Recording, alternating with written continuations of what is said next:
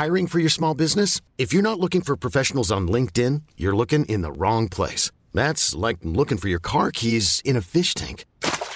LinkedIn helps you hire professionals you can't find anywhere else, even those who aren't actively searching for a new job but might be open to the perfect role. In a given month, over 70% of LinkedIn users don't even visit other leading job sites. So start looking in the right place. With LinkedIn, you can hire professionals like a professional. Post your free job on linkedin.com slash achieve today. L'Entertainment Lab by Newton Studio, c'est le podcast 100% Brain Entertainment. Créatifs, responsables de marque, directeurs de plateformes technologiques, Pure Players Entertainment et Communicant 3.0 nous partagent leur point de vue sur l'avenir des marques et du divertissement à l'ère digitale. Ce podcast est animé par Alexis Ferber. Bonjour à tous, je suis ravi d'accueillir Pascal Rogard, directeur général de la SACD, Société des auteurs compositeurs dramatiques. Bonjour Pascal, comment vas-tu? Je vais très très bien aujourd'hui. Parfait. Alors Pascal, euh, ça va être un podcast sous le jour de la création, forcément, du droit d'auteur, de la propriété intellectuelle. Tout d'abord, peux-tu nous dire comment tu es tombé dans ce bain bah, de l'écriture de la SACD Alors, euh, j'ai une carrière euh, bizarre puisque j'ai commencé un métier d'avenir, c'est-à-dire j'étais dans une caisse de retraite. D'accord. Et mais ma passion quand j'étais jeune, c'était le spectacle vivant, le théâtre. Donc j'avais une troupe de théâtre et j'ai fait j'ai suivi aussi des cours de théâtre à l'école Jacques Lecoq, qui était une grande école pour le mime, le comédien de l'art et l'art euh, du clown. Et en même temps, euh, je faisais Sciences Po, donc je n'étais pas Mhm. sûr de mon orientation. Et puis finalement, c'est le, le côté Sciences Po euh, qui l'a emporté.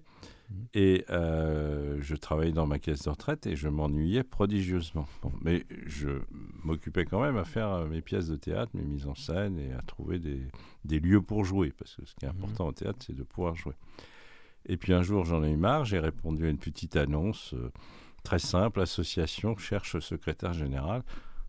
J'ai une réponse, venez nous voir. Et l'association, c'était la Chambre syndicale des producteurs de films.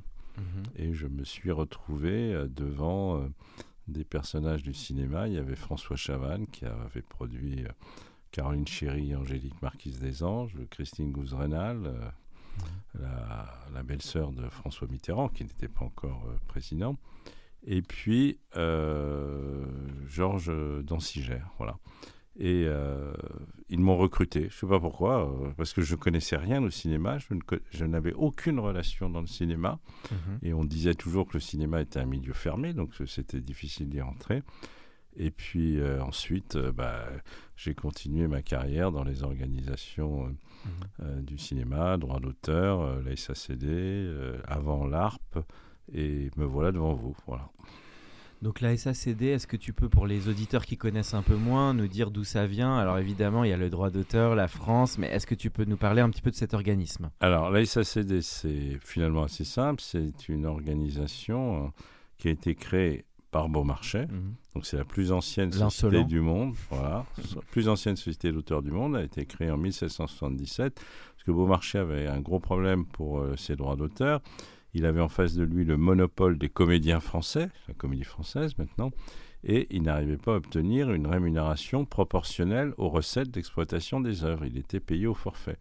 Donc, euh, comme c'était à la fois un grand auteur, mais aussi un homme d'affaires, euh, sorte de très créatif, il a décidé, en face du monopole euh, des comédiens français, de créer une sorte de monopole en regroupant euh, les auteurs de théâtre pour négocier avec les comédiens français. Il y a eu beaucoup de péripéties.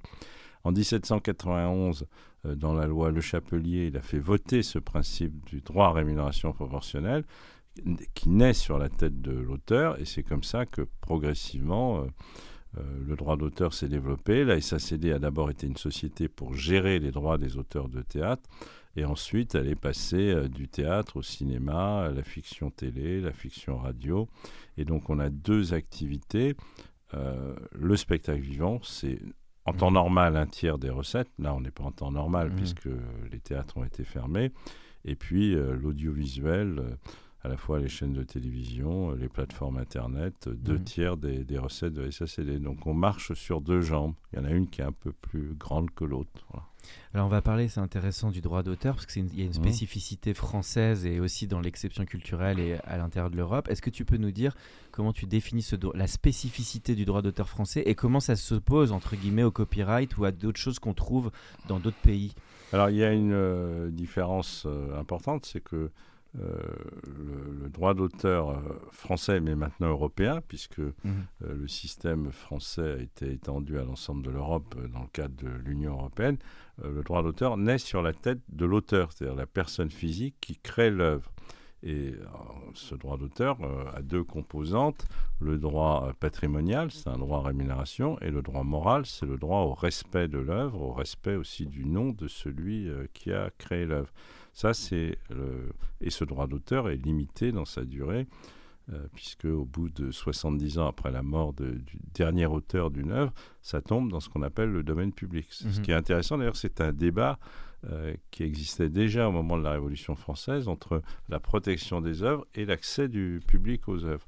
Le droit euh, anglo-saxon, le droit d'auteur, naît euh, au bénéfice de celui qui finance l'œuvre. Mhm. Producteur. Voilà, le producteur. Et donc la grande différence, c'est que euh, d'un côté, on a un droit de la perso- des personnes et de l'autre côté, on a un droit euh, plutôt euh, du commerce. Mais à l'arrivée, Mhm. euh, il n'y a pas forcément d'énormes différences dans la protection des auteurs, parce que aux États-Unis, les auteurs sont organisés en syndicats Mhm. très puissants. WGA. Voilà, WDGA. Si on n'est pas membre du syndicat, on ne peut pas travailler. Et quand le syndicat euh, décide de faire grève, et ça a été le cas euh, souvent à Hollywood, euh, quand ils font grève, il y en a des grèves qui peuvent durer très longtemps, tout s'arrête. Et donc les, les auteurs, réalisateurs aux États-Unis ont une protection par convention collective extrêmement importante, et on pourrait dire dans leur contrat individuel, supérieure à la protection française. Ah, Ils bénéficient aussi d'un droit à rémunération euh, proportionnelle. La différence euh, avec l'Europe, c'est qu'en Europe, ce droit est normalement payé par les diffuseurs qui exploitent l'œuvre. Et aux États-Unis, euh, ce droit est rémunéré par les producteurs qui engagent euh, les auteurs et aussi les artistes-interprètes, parce que les artistes-interprètes sont dans le même système euh, de protection euh, syndicale et ont aussi des conventions très protectrices.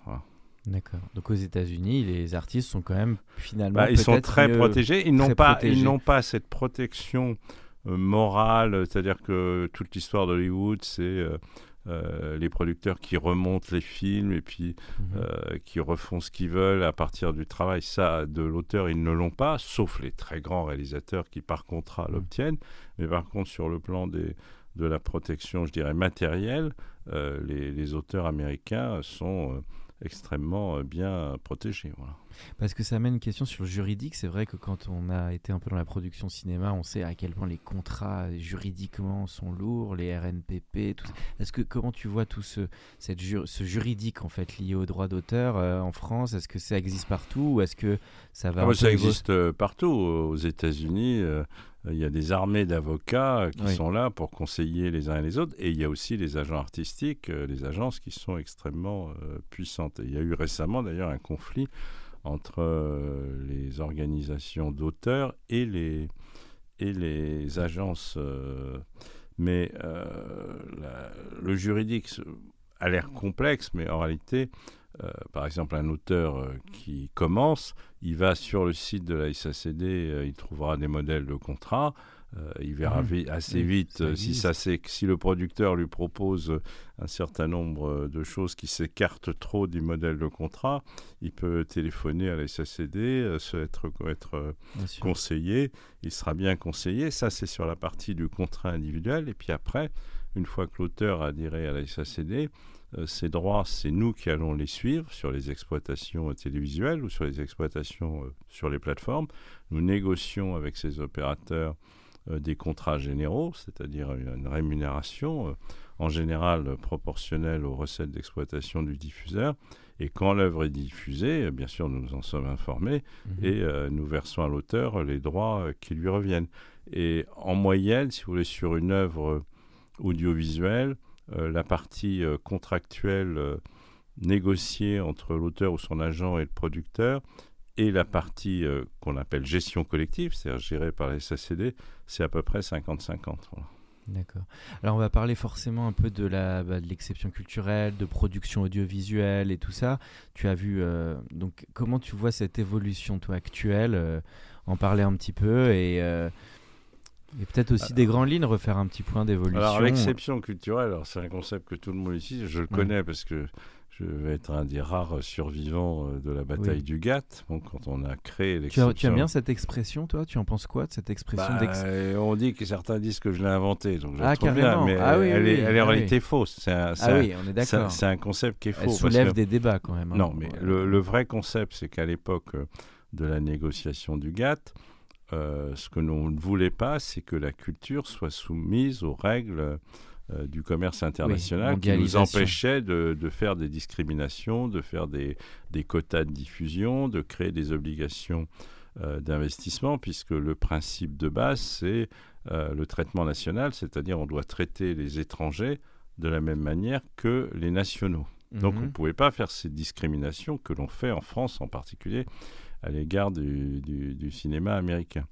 Et euh, lorsqu'on a discuté avec euh, les gens de Bercy, qui étaient les négociateurs euh, pour la France de, de, ce traité, le négociateur, en fait, c'était mhm. aussi Bruxelles, ils nous ont dit, mais ça a déjà été décidé à, à Montevideo, la culture, les services culturels du cinéma sont inclus dans la négociation.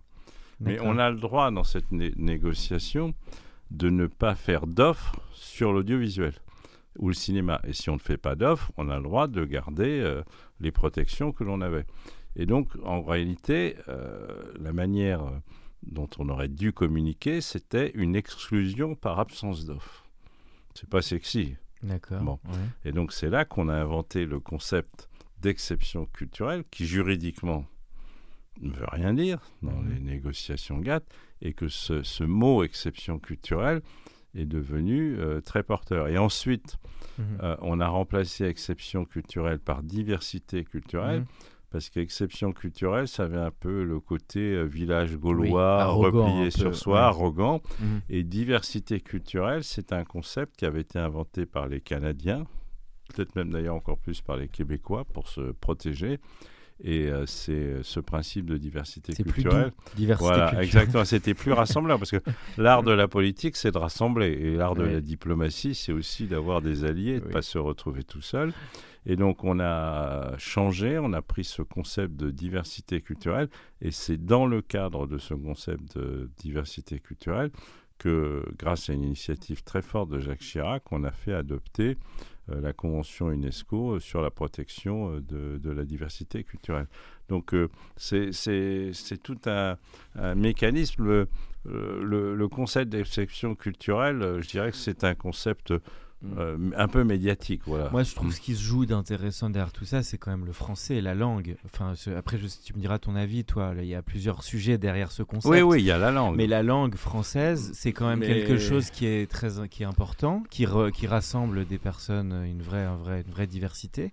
Peut-être aussi qui fait un trait d'union avec ton métier, parce que c'est quand même, tu as parlé de Beaumarchais, euh, on parle de grands auteurs qui ont façonné la France. Euh, est-ce que tu peux nous parler de ça, du, du français? Je sais que ça tient le, président, mais non, mais l'importance de la langue aussi, parce qu'on n'en parle pas souvent. Mais... La langue, par exemple, mm. est, protégée par cette convention UNESCO, parce que la convention UNESCO a été euh, validée et signée par l'Union européenne et elle est devenue une norme de l'Union européenne.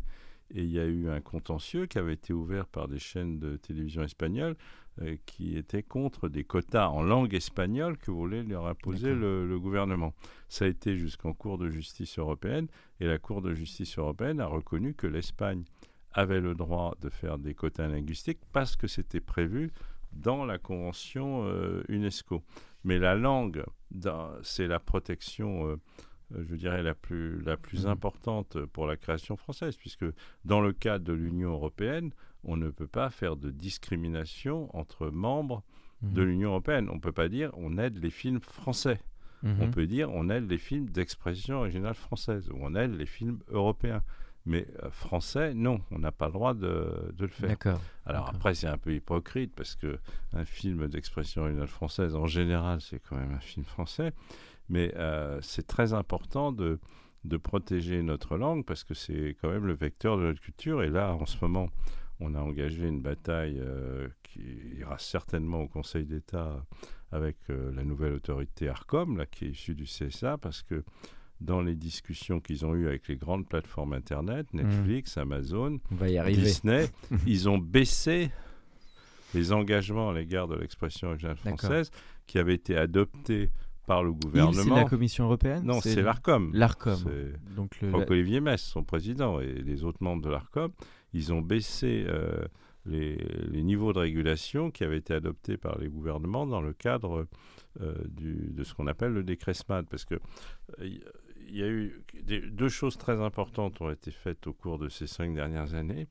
Une, euh, il y a eu un renforcement de- au niveau européen de la législation sur le droit d'auteur euh, pour protéger mieux le droit d'auteur à l'égard de la piraterie, à l'égard des Mhm. plateformes aussi qui pouvaient utiliser les œuvres sans les rémunérer ou sans demander les autorisations. Et deux, euh, le sujet, c'était celui du maintien de la régulation française à partir du moment où des opérateurs localisés à l'étranger, Mhm. c'est le cas de Disney, c'est le cas de Netflix, ils n'émettent pas de France, euh, c'est le cas d'Amazon. Ces opérateurs localisés à l'étranger venaient collecter des ressources en France Mhm. et concurrençaient des opérateurs français soumis, eux, à des obligations très fortes. Et comme le principe en Europe, c'était on applique la loi du pays d'émission, Mhm. ces opérateurs, naturellement, se situaient dans les pays où la protection de la création est la plus faible Mhm. et aussi, en général, ça va ensemble, la protection, euh, les impôts les plus faibles. Mhm. Ils n'allaient pas dans les Bon, t'as pays. quand même dit que les États-Unis tout à l'heure défendaient pas mal les artistes. non, donc mais ça c'est différent. Là- là- non, non, je joue le contradicteur Non, non, euh, non, volontairement. Oui, mais hein. là c'est différent. Là c'est. On parle d'obligation de de, protection, voilà, là. de protection de, de, de la création. Non, de la création. C'est pas la Mhm. protection sociale, c'est protection de la création.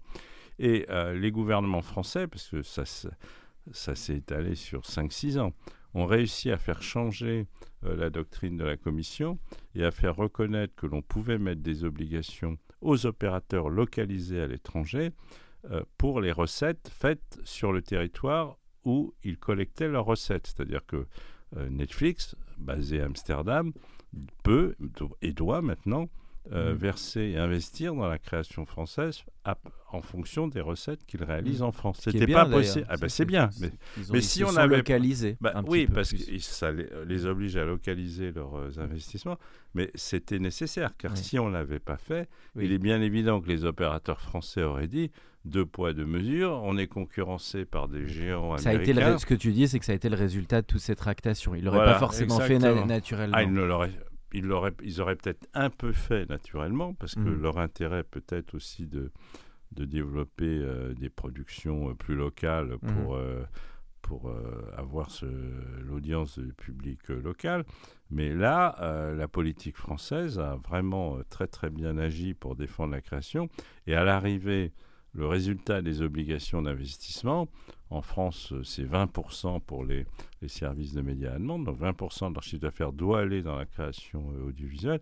Le niveau français est nettement supérieur Mhm. au niveau étranger, où on parle plutôt de 5, 6, euh, 4%. Voilà. Alors si on fait un petit, euh, on va dire, mapping du, de- du marché culturel actuel, allez, 2022, alors on part évidemment, il y a eu les deux années qui sont passées, qui n'étaient pas simples pour cet univers de la culture.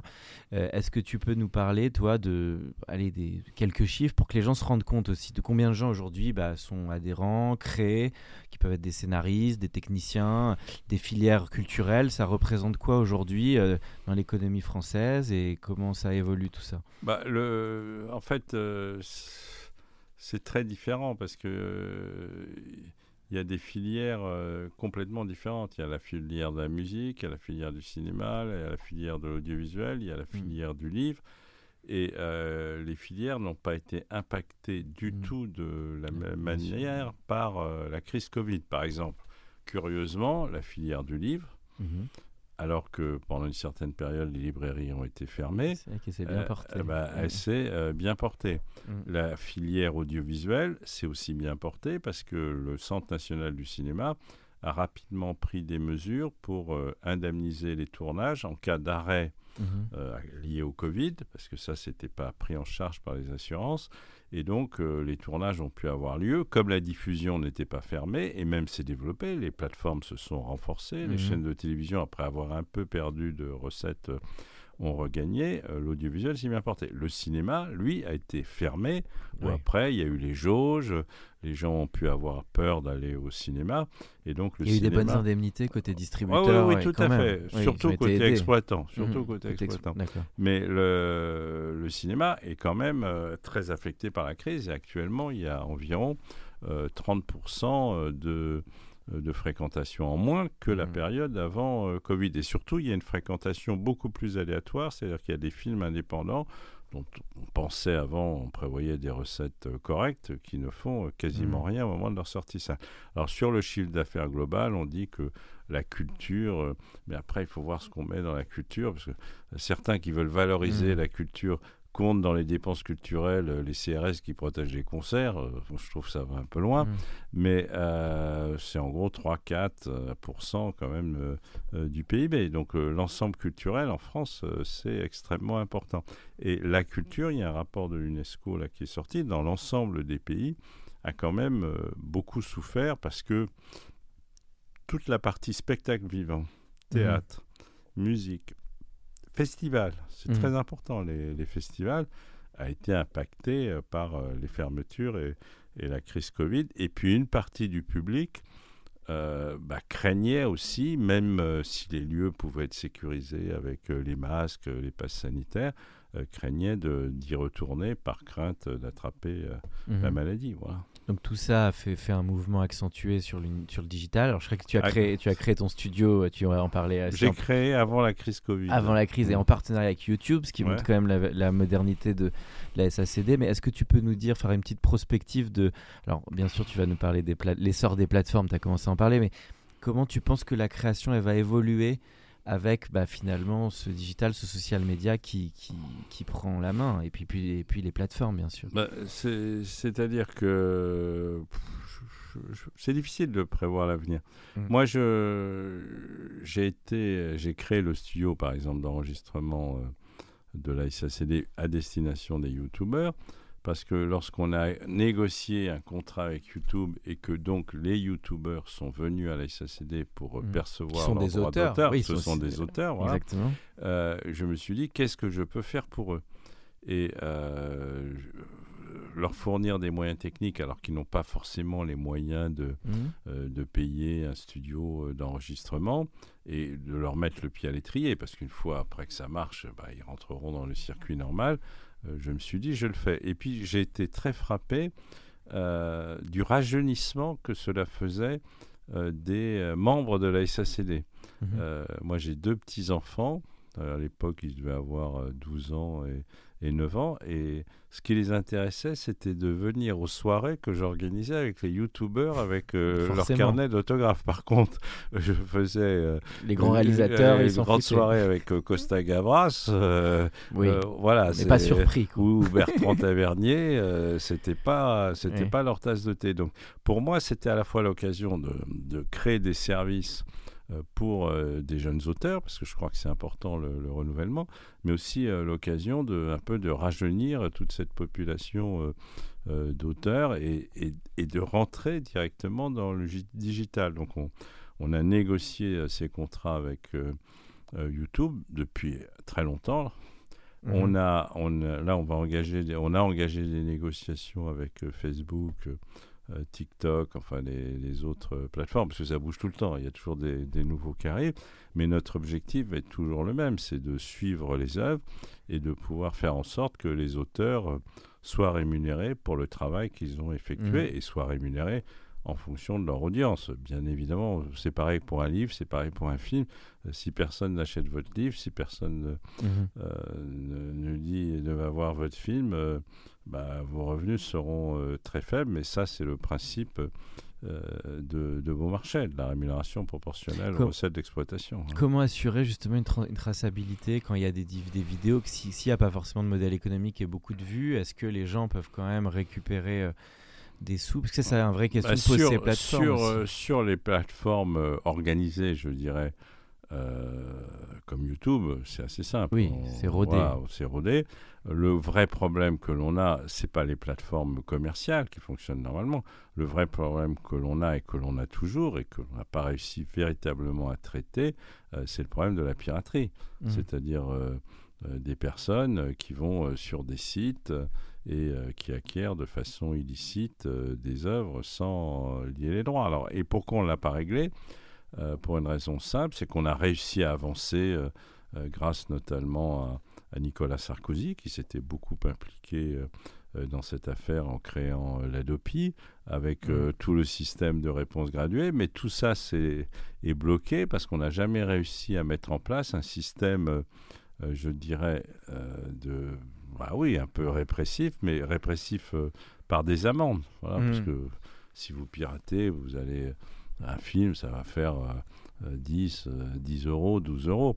Euh, donc euh, on aurait des amendes à 150 euros, euh, ça serait quand même extrêmement dissuasif. Donc ce, que, ce qui a été quand même relativement réussi euh, en matière de, de, de vitesse pour euh, les autoroutes ou pour la route, c'est-à-dire avec les radars, euh, tout ça, et des sortes de sanctions automatiques, on n'a pas réussi euh, sur la piraterie la piraterie continue à exister. Elle a un peu baissé parce que en tout cas dans la musique et aussi dans le visuel, grâce au développement de l'offre numérique. Parce Mhm. que c'est vrai qu'on pouvait au début dire ah bah vous êtes bien gentil, mais euh, vos œuvres euh, elles sont pas accessibles en numérique, donc euh, c'est normal que les gens euh, piratent. Bon. Mais la vérité c'est que on a c'est très compliqué de convaincre la politique de lutter contre la piraterie parce qu'il y a plus de pirates électeurs que d'artistes créateurs. Voilà. Mhm. C'est un rapport de force. Là, récemment, il y a eu euh, des dispositions qui ont été adoptées par le gouvernement pour renforcer euh, la lutte contre la piraterie. Mais euh, les dispositions sont toujours très fortes quand on s'attaque à des entreprises qui piratent Mhm. Ou à des intermédiaires qui piratent euh, ou qui facilitent la piraterie, comme par exemple des moteurs de recherche. Dès qu'il s'agit d'aller chercher le particulier lecteur, euh, il n'y a plus grand monde. D'accord. Comment tu vois l'évolution du droit sur tout ce qui va être euh, le monde de la communication? Parce que parfois il y a des enjeux de cession de droit quand on rédige des campagnes et c'est pas toujours normé dans, dans le business côté communication. Je sais pas si ça, ça rentre dans non, le. ça, ça de rentre le- pas, ça rentre pas chez T'es nous. que euh, sur des créations euh, in- euh, spécifiques, toi. Et Non, non, nous, on est sur, sur la création, je dirais, plutôt classique, de la fiction cinéma, de la fiction radio, de la fiction télévisuelle, de la fiction numérique, euh, comme celle qui, par exemple, est, est sur YouTube. Là-dedans, les, les normes de droit sont établies. Mais là, par exemple, on, on- là, on est dans- engagé dans un procès contre Éric Zemmour. Mhm. Ah oui, que- oui, la bah fameuse vidéo bah, qui reprend. Parce que le oui, candidat choquant. Zemmour, euh, quand même, incapable d'inventer ses propres images. à- à Il l'a fait à près. Il a- il a... C'est Ah bah, bizarre, telle euh, faute d'amateurisme, ça paraît Bah, énorme en non, fait. moi je pense qu'il l'a fait. Il l'a fait faire parce un que buzz encore. euh, ouais. c'était pas tellement pour faire un buzz, c'est que c'est- il a trouvé Oui. des images qui servaient son discours, Oui, mais il n'a pas pris la précaution de, de respecter le droit d'auteur. Donc oui. il- à peu près quand même. 40% des images de son clip sont des images volées, on peut pas euh, dire autrement.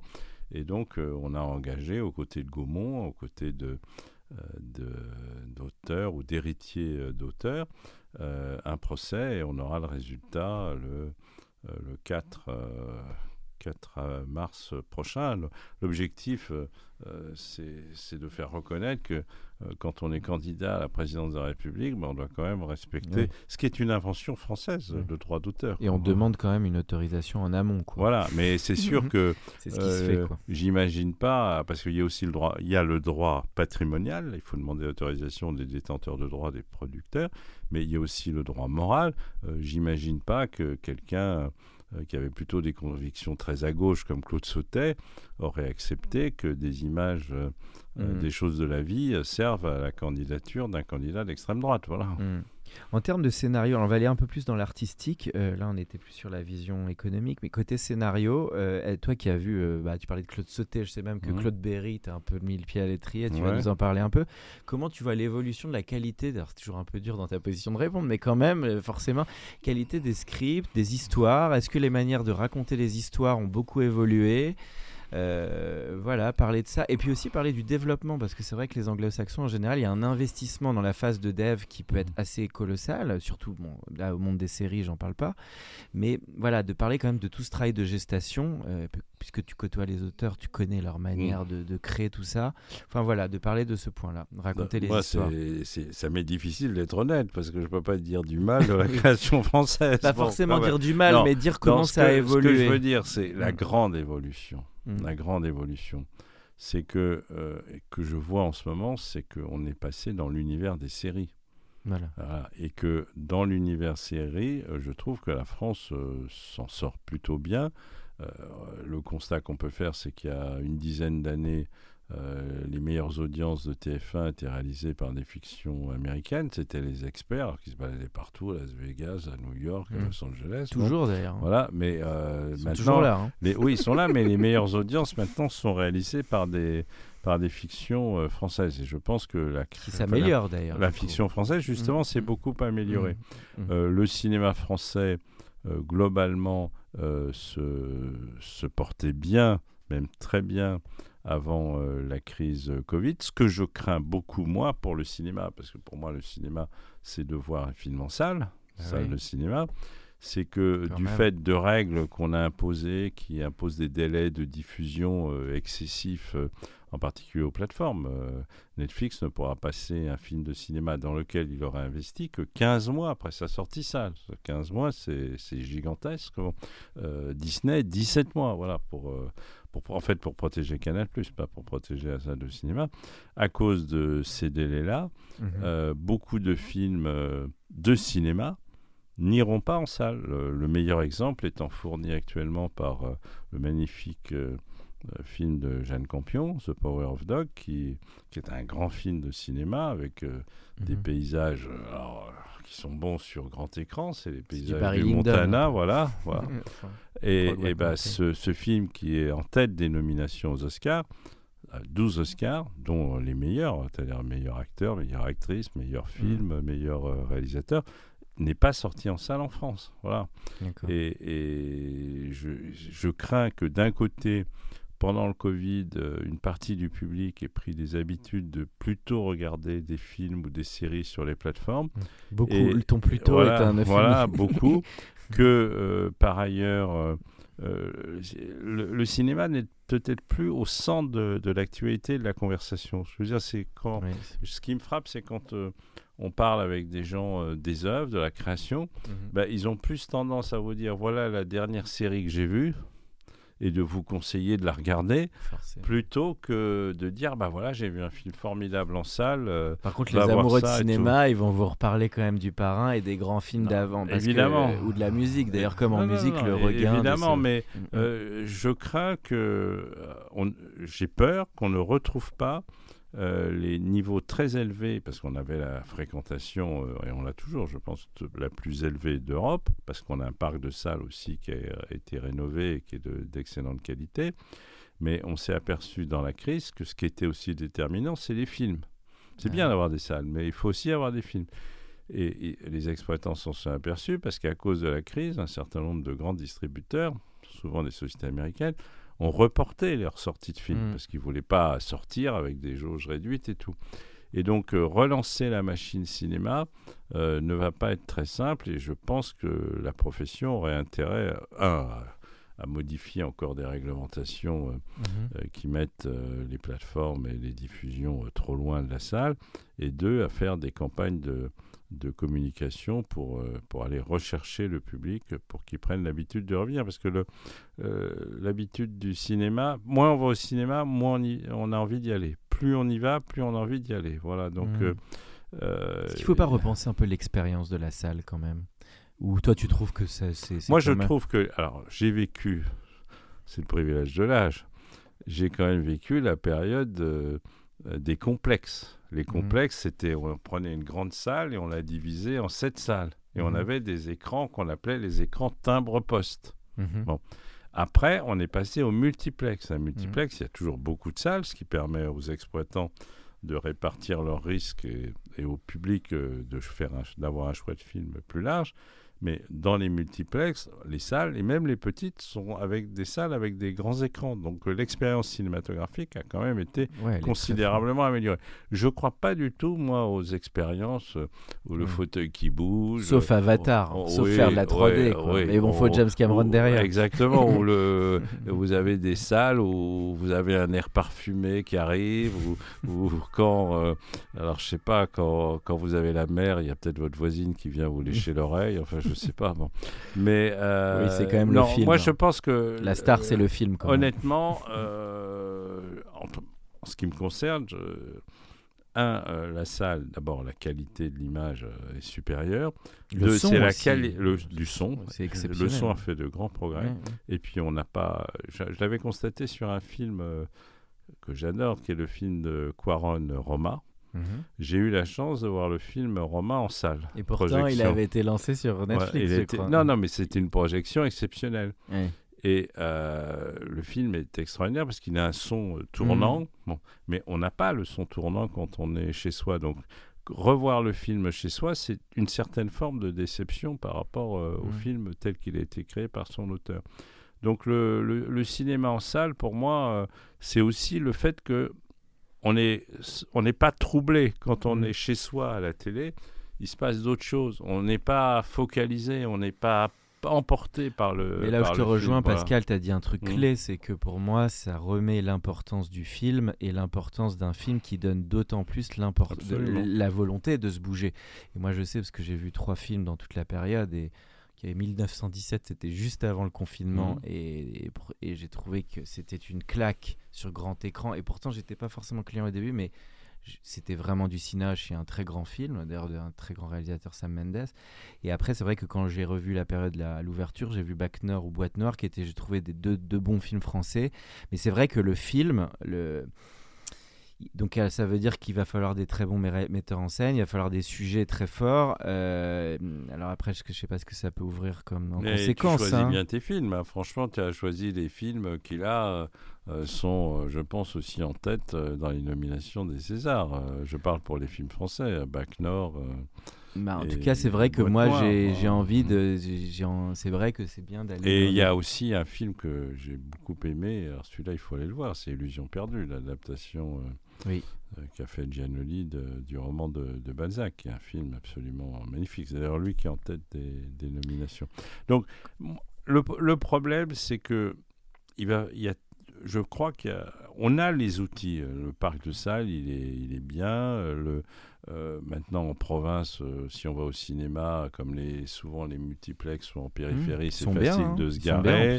C'est facile de se garer. Si on veut aller en centre-ville, et si on habite le centre-ville, il y a aussi des salles de cinéma. On a un parc qui est très très bien réparti sur l'ensemble du territoire. Après, naturellement, il faut avoir les films. Et il faut surtout que ceux qui investissent dans les films, c'est le message d'alerte que j'ai lancé à la profession, ceux qui investissent dans les films ne soient pas dissuadés d'aller en salle. Or, ceux qui investissent dans les films, les grandes entreprises américaines qui mettent énormément d'argent euh, sur les films comme euh, euh, Disney ou Warner, qui va donc se lancer dans à peu près un an avec sa plateforme, en France, je ne parle pas dans les autres pays, Mm. il y a une réglementation euh, tellement sophistiquée qu'elle devient dissuasive d'aller en salle. Ils devraient coupler. Pourquoi demain on couple pas ciné Ah, bah, et parce que, série euh, il faut, Une il faut- sorte de double diffusion. Oui, mais ça, il faudrait l'expliquer euh, aux À Netflix. exploitants. Euh, non, non, non. il faut- Netflix. Ils ont La, compris la- ça. la- la doctrine de Red Astin, c'est je finance, je, je veux bien sortir. Parce qu'il a aussi salle. permis de sortir des films qui ne seraient pas sortis par ailleurs. absolument. Il a aussi Il ça. hein. leur a permis de se créer. Mhm. Euh, Tu veux dire que les studios, par contre, plus euh, traditionnels, devraient euh, être un peu plus poreux entre le cinoche et le, je dirais, la, la diffusion Bah, les studios traditionnels, ils sont devenus poreux parce que la, la grande bataille mondiale, c'est la bataille pour la suprématie sur les plateformes. Netflix a pris une avance, Mhm. mais euh, Disney remonte, aussi, hein. Amazon est là et euh, Warner va se lancer. Et le risque pour la France, c'est que comme nous, on a des règles très sophistiquées qui retardent fortement les possibilités d'exploitation des films sur les plateformes, et ben, pour contourner ces règles, c'est extrêmement simple. Les, les- les- les grands producteurs d'Hollywood qui ont aussi des plateformes, et pour lesquels l'objectif principal est, de conquérir ce marché des, plateformes, eh ben, ils n'aillent pas dans les salles en France. Et là, ça serait la catastrophe. La France a un mmh. cinéma national très fort et c'est une bonne chose, mais pour équilibrer à la fois les recettes du Centre national du cinéma, mais aussi les recettes des exploitants, il faut qu'il y ait un cinéma américain euh, aussi présent sur le territoire. Toute dernière question, Pascal, sur les nouveaux talents, parce qu'il y a quand même une mhm. question importante sur comment faire émerger de nouveaux auteurs. Est-ce que tu trouves que ça s'ouvre? Euh, On sait que c'est des secteurs où c'est pas si simple de percer, mais est-ce que tu vois, toi, euh, bah, dans des, des, premiers metteurs en scène, des premières pièces, est-ce que tu trouves qu'on favorise quand même l'émergence des nouveaux? Moi, je trouve que ça s'ouvre dans la mesure où la demande est très forte, en particulier sur l'audiovisuel. Alors, c'est plus compliqué dans les secteurs du théâtre, par exemple, euh, mm. du spectacle vivant. Mais euh, dans le domaine de l'audiovisuel, avec l'arrivée des, des, plateformes, il y a une telle demande d'auteurs, euh, d'auteurs de qualité, que l'on voit s'ouvrir des formations. Il y a des investissements pour que ceux qui ont envie puissent euh, faire de l'écriture parce que c'est euh, il faut à la fois euh, ce qui est compliqué c'est qu'il faut à la fois avoir des idées de l'imagination inventer des histoires mais qu'il y a aussi des techniques d'écriture surtout mm. dans le domaine de, de, la série et le monde de l'écriture est en train de bouger d'évoluer et moi je suis sûr que la France sera au rendez-vous mm. quant au le, problème des talents euh, il est à la fois, euh, il y a un côté euh, particulièrement dans la réalisation, il y a un côté de manque de parité, il y a beaucoup trop de, de, déséquilibre homme-femme, c'est-à-dire à la sortie de la Fémis, ça sort, qui est la grande école de cinéma, mmh. ça sort paritaire, et ça ne l'est pas dans la réalisation. D'ailleurs, il y a des engagements assez forts qui ont été pris par Delphine Ernotte, la, patronne de, France Télévisions. Et puis là où il y a un manque, c'est la diversité.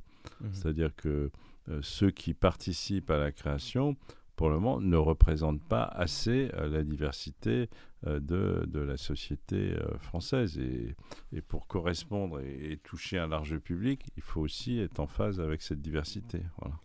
Bien, merci beaucoup Pascal Regard pour euh, cet épisode de l'Entertainment Lab. C'était, vraiment passionnant de parler de, de la création du droit d'auteur et de toute cette évolution. Merci Pascal. Merci beaucoup.